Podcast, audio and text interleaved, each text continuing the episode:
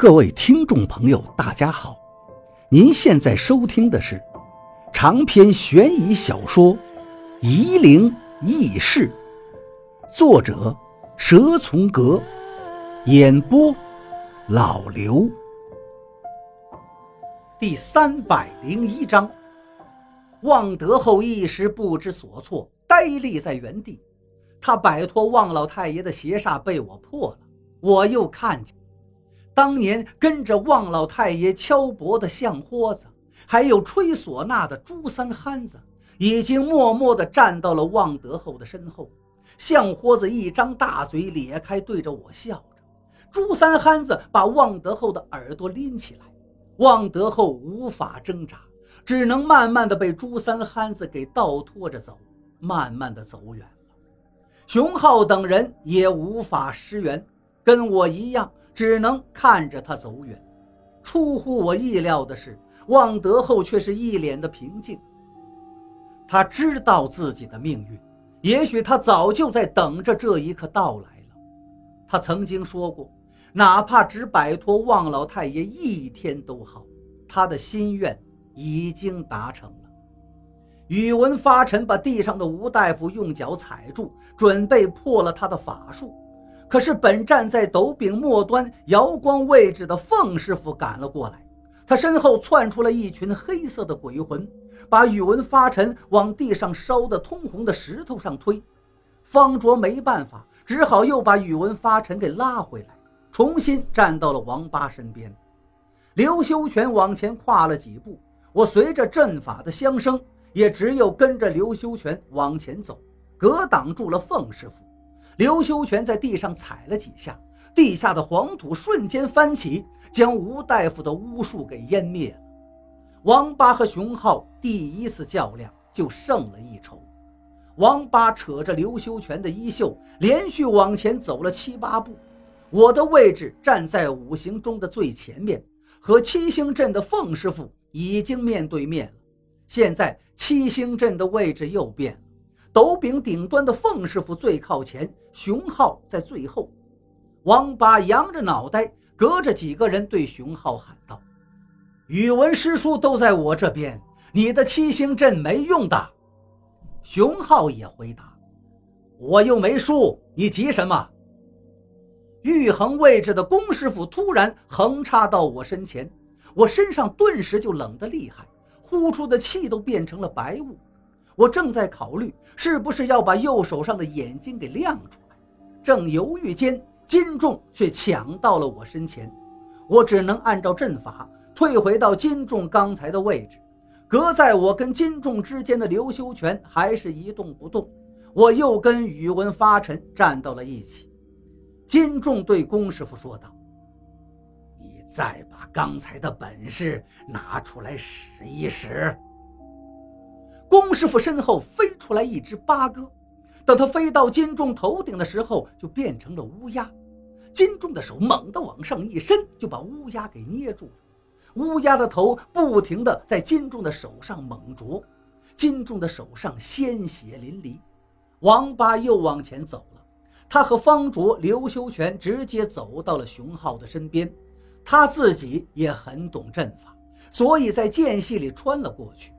于道长、朱道长、李道长和熊浩组成的斗身，把王八和方卓、刘修全全给围了起来。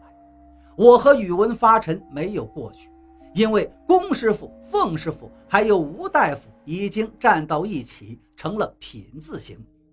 吴大夫又放了蜈蚣出来，地上满是筷子长的红头蜈蚣，身上是墨绿色的。宇文发沉的脚被咬。这些蜈蚣真厉害，连鞋都能咬破。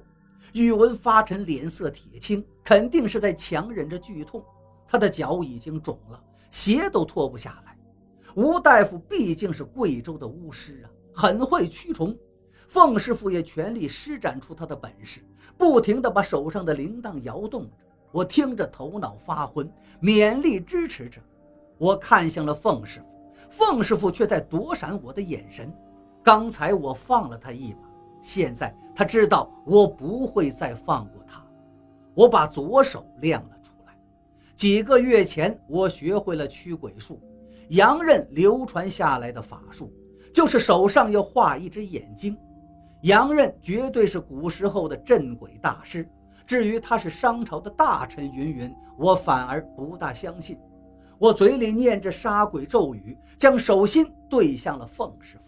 时间只安静了那么一小会儿，凤师傅、龚师傅和吴大夫他们所带的鬼魂都从他们身上离散，尖叫着钻到了地下，在地下的洪水阵中被地底下的鬼魂吞噬，惨叫声是久久不散。三个散人没了跟随的魂魄，法术大打折扣，在宇文发沉和金仲面前是不堪一击了。金仲走到了龚师傅面前，狠狠地用手把龚师傅的锁骨捏住了。龚师傅浑身萎靡，反抗不得。宇文发沉道：“还比试吗？”吴大夫和凤师傅都拱手认输了。宇文发沉示意金仲。金仲这才恶狠狠地，金仲这才恶狠狠地瞪了一下龚师傅，把他放下。七星阵破了，只剩个斗身和王八他们对峙。我走到王八旁边，王八刚才已经跟熊浩这边几个名门道长斗了几个回合了。刘秀全已经坐在地上，用手支撑着身体休息，不知道是谁伤了他。方卓也是脸上煞白，熊浩看见我了，说道：“徐师傅，你站哪边？”你说我会站哪边？我反驳道：“你的心思难道我不知道吗？”熊浩说道：“你杀鬼的法术可是天然真人教你的。”王八向我看过来，脸色严峻，我紧张的很。哼哼。熊浩接着说道：“王所长，你真以为你的好兄弟、好朋友到这儿来是帮你争取过阴人的吗？”我看见王八默不作声了。你问问他。熊浩接着说道：“他是不是想借助你的力量排除旁人的竞争，自己去当过阴人呢？”他说的是真的吗？王八问道：“你在利用我？”我不知道怎么跟你解释，我迟疑的说道：“我现在是觉得，我想做过阴人，可是并不是处心积虑的利用你。你真的想当过阴人？”王八的口气十分冷漠。是的。我对他的态度极为反感，那又怎样？你是不是也投靠了张光弼？王八竟然说出这句话来！你放什么屁！我大怒道：“我怎么可能投靠他？”我指着熊浩说道：“你他妈的信口雌黄！我……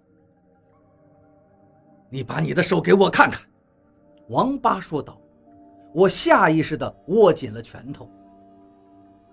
杨刃杀鬼的法术，王八慢慢说道：“是一贯道当年一个道士的绝技。你既然跟张光弼没什么瓜葛，他为什么要教你？”